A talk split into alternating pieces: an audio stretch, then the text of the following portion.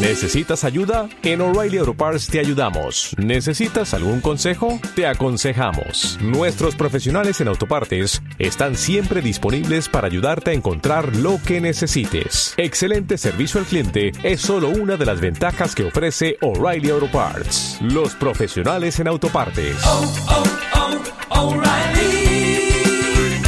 Auto Parts.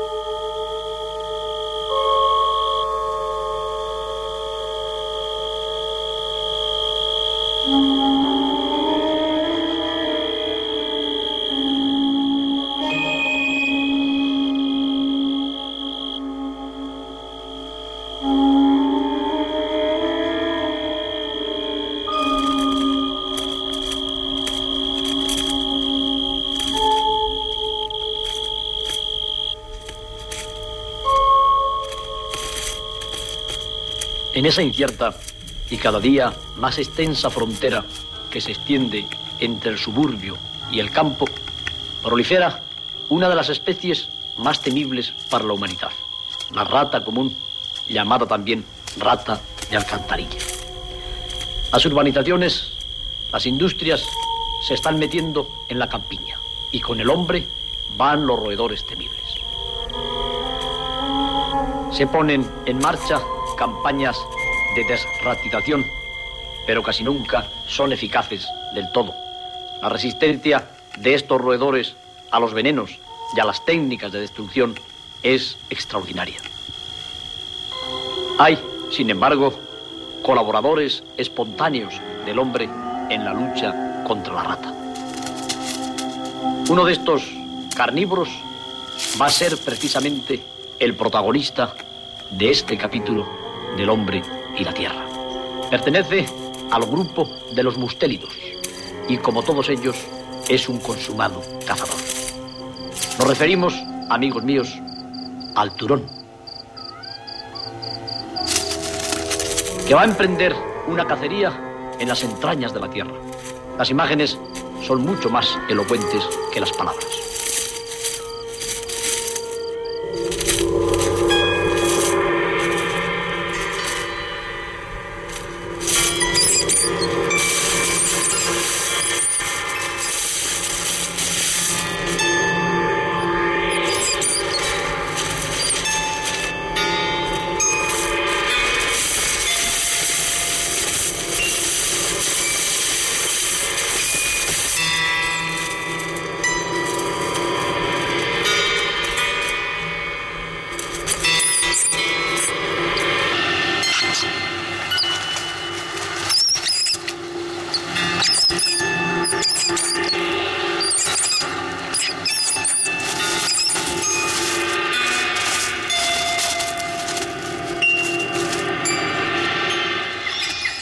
La depredación, el juego de la vida y de la muerte, parece siempre cruel, pero está en el pulcro mismo del equilibrio ecológico.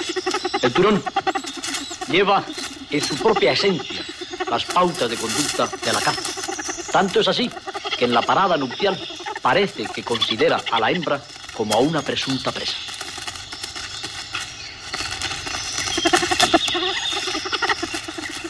En el mundo de los mustéridos y particularmente en el mundo de los turones, el juego de la caza lo domina todo.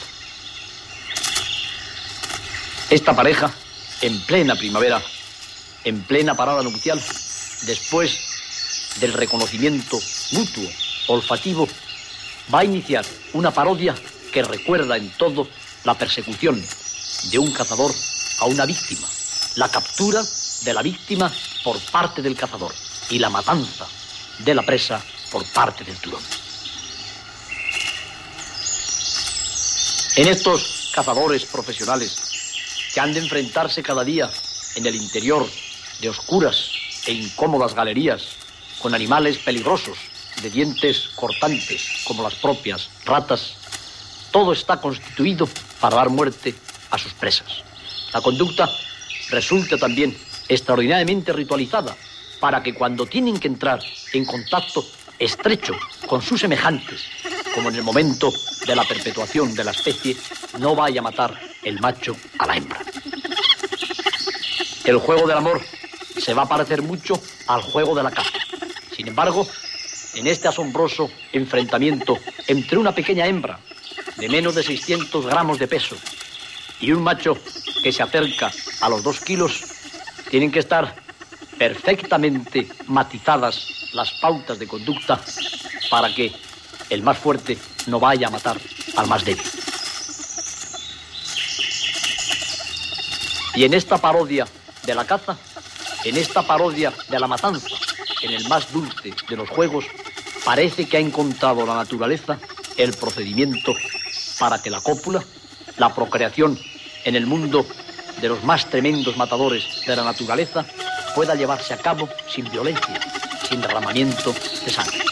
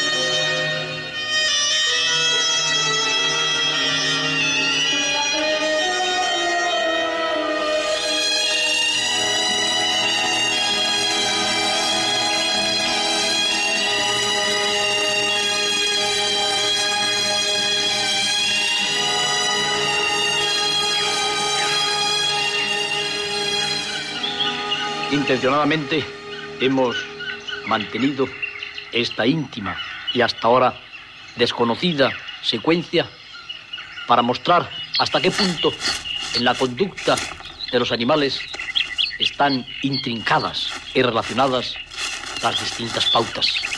El macho turón muerde a la hembra en el mismo lugar en que muerde a su víctima la rata.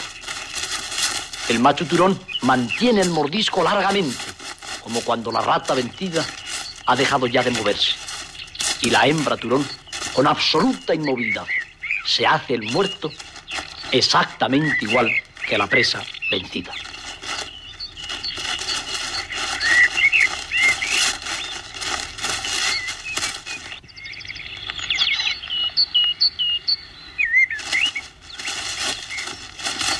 A lo largo de las seis semanas que dura el periodo de gestación en los turones, la hembra principalmente se dedica a preparar la madriguera donde traerá al mundo a la copiosa prole. Muchas veces se instalan en viejas uras de conejos. Otras agrandan las terreras de las ratas. En ocasiones se preparan una ura especial para sus pequeños. En el trabajo de excavación, los mustélidos están perfectamente preparados.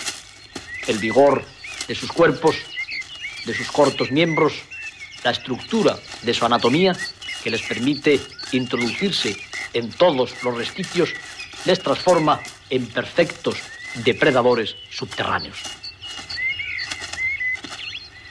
Pudimos comprobar que el gran macho ayuda poco a la hembra en la preparación de la madriguera se siente ligado a ella más bien por un interés amoroso que por una idea de la preparación de la casa familiar.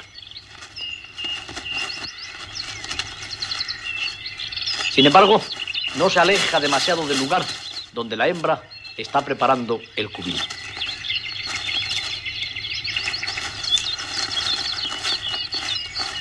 Los mustélidos, que están perfectamente representados por el turón, son carnívoros de cuerpos alargados, de miembros cortos y vigorosos, de cuellos fortísimos, de denticiones perfectamente dotadas para dar muerte a sus víctimas. Ocupan prácticamente todos los ecosistemas de la Tierra. Los turones prefieren vivir en los bosques húmedos y sobre todo cerca de los cursos de agua y de los lagos.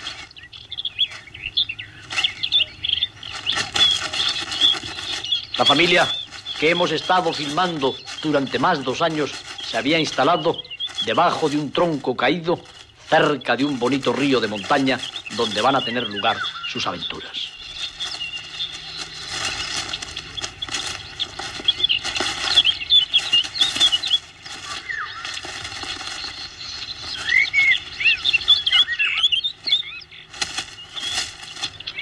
Respetuoso con el trabajo doméstico de su compañera, el macho se acerca de vez en cuando, atraído sobre todo por el juego.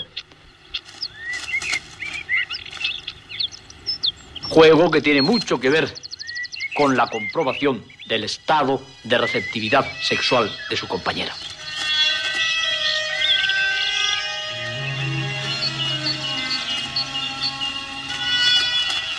Pero estas caricias terminan siempre en bromas, terminan siempre en las interminables actividades lúdicas de los turones, que son seguramente los mamíferos que más tiempo dedican al juego de todos cuantos existen.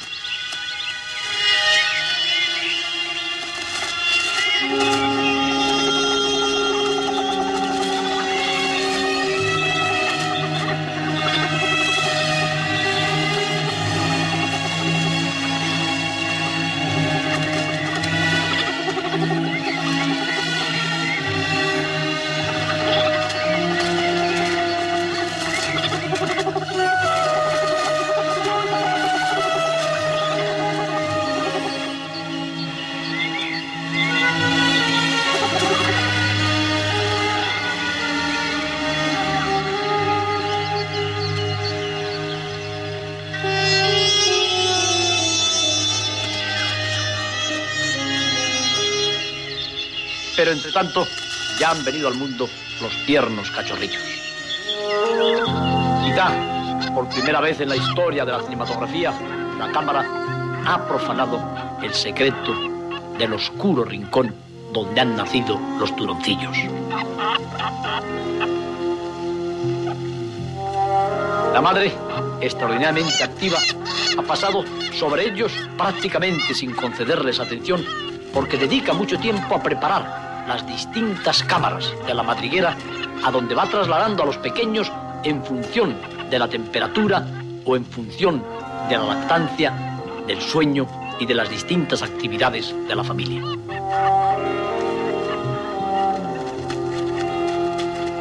Comprobado que todo está en orden, la turona, que es una madre exquisita, toma a los pequeños por el cuello, de la misma manera que tomaría una presa para dar la muerte, de la misma manera que la tomaba el macho en el amor.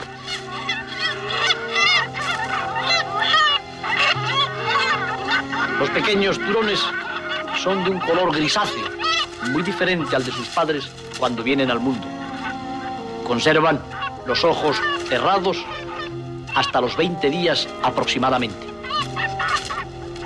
Y la lactancia se prolonga cerca de dos meses, cuando tienen un tamaño que llega a ser casi casi semejante al de sus progenitores.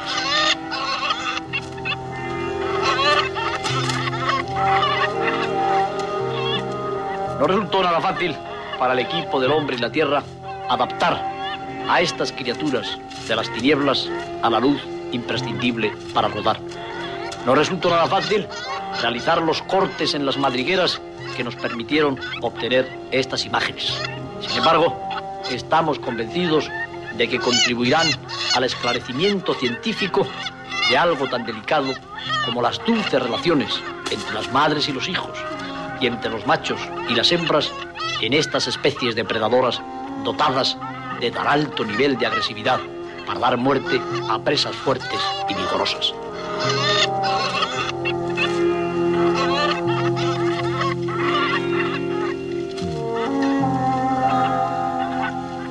Podría afirmarse, y los etólogos están llegando a esa conclusión, de que cuanto más activo es un depredador, cuanto mejor dotado está para la caza, más estrechas son las relaciones familiares, más numerosos y complejos son los juegos, más necesarias son las pautas de facilitación social.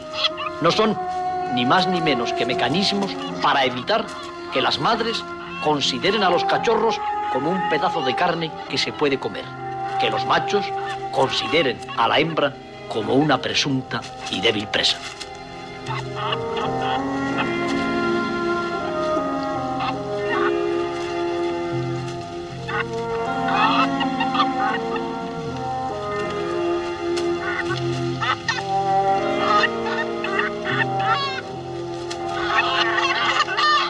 Pero, mientras la hembra del turón se ocupa de la no fácil tarea de alimentar y asear cuidadosamente a sus siete cachorros, el macho anda almacenando carne para que su compañera pueda alimentarse.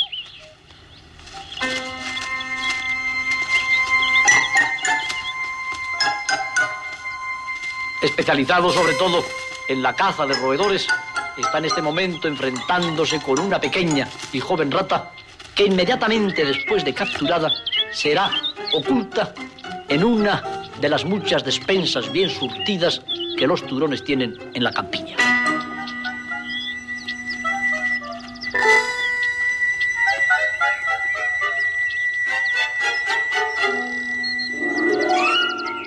La hembra, que puede seguir perfectamente los desplazamientos de su compañero por el olor que las glándulas que este animal posee van a dejar impreso en el campo, encontrará fácilmente los sitios donde su compañero ha almacenado la comida.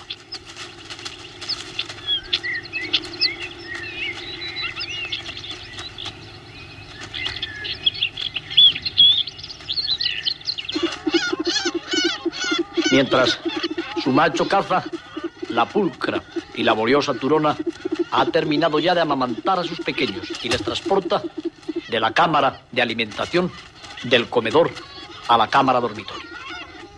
Nuevamente nos encontramos con pautas de conducta absolutamente semejantes a las de la matanza y el amor. La madre muerde a los cachorros en plena garganta, donde mordería a una rata para dar la muerte. Y estos se quedan absolutamente inmóviles, igual que hacía ella en aquella cópula que tanto recordaba un enfrentamiento de caza. Esta maduración de la conducta en los mamíferos, este modelo que se repite para distintas actitudes y para distintas funciones adaptativas, es hoy uno de los capítulos que más ocupa y preocupa a los sabios que estudian la conducta o el comportamiento de los seres vivos. En cualquier caso, nosotros podemos comprobar con qué actividad la pequeña turona va cambiando a los pequeños de sitio, con qué rigor lleva a cabo la crianza de su copiosa prole. Estos hechos que ocurrían en las entrañas de la Tierra nunca habían sido observados. La afirmación de estos hechos a uno le produce una cierta desazón por haber sido espía, por haber profanado la intimidad, el misterio de la vida de unos animales. Transportados los pequeños al dormitorio, hay que taparles meticulosamente. El confort, la termorregulación del interior de la seca madriguera depende del pelo de conejo mezclado con paja, del nido que la turona ha preparado cuidadosamente antes de traer al mundo a los pequeños.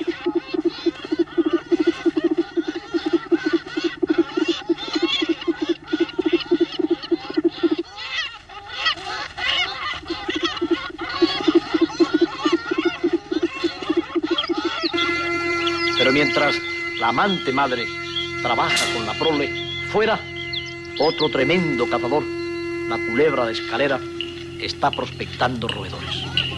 El olfato infalible la lleva a la madriguera de los turones. Y la hembra, dotada de olfato y de oído finísimo, detecta su llegada.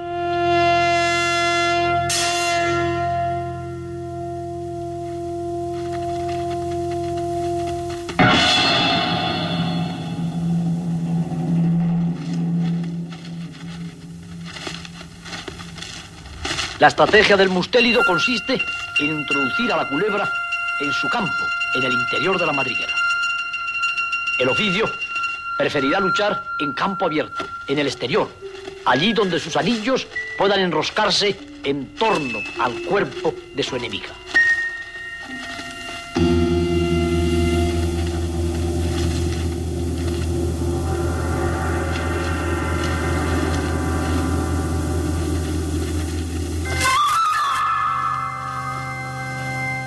Único punto vulnerable de la vigorosa culebra de escalera es el cráneo.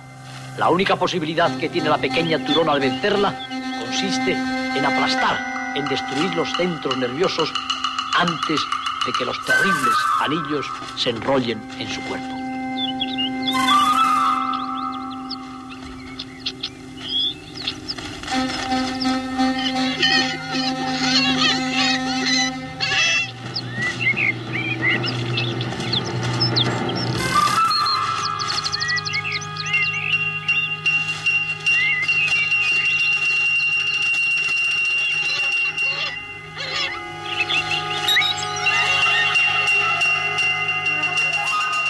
Si la turona consigue introducir en la estrecha madriguera a la serpiente, es posible que termine por darle muerte.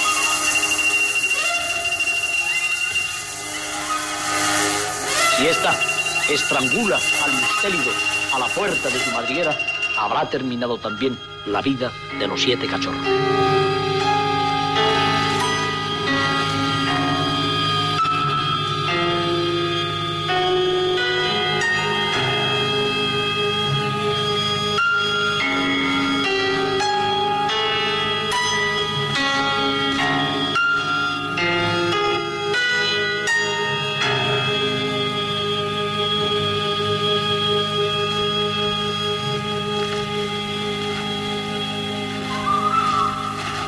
Parece que la turona está consiguiendo su objetivo, pero aún le queda vitalidad y vigor a la serpiente como para ponerla seriamente en peligro de muerte.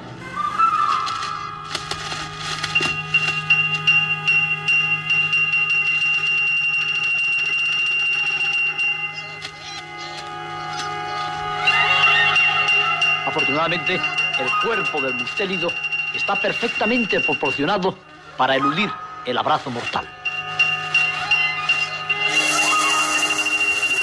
Moribunda ya, transformada en presa, la presunta cazadora es transportada por la madre a la cámara donde la esperaban los cachorros. Aquí la servirá de alimento y de esta manera no tendrá que salir al exterior y podrá amamantar a los pequeños durante algunos días sin exponerse a los peligros del campo abierto. Pero las aventuras de la familia de Turones, fuera ya de la madriguera, el desarrollo de los cachorros, las cacerías para alimentarles, constituirán el tema del segundo de los capítulos que dedicamos a esta increíble especie. Del segundo de los capítulos que titulamos El juego de la caza.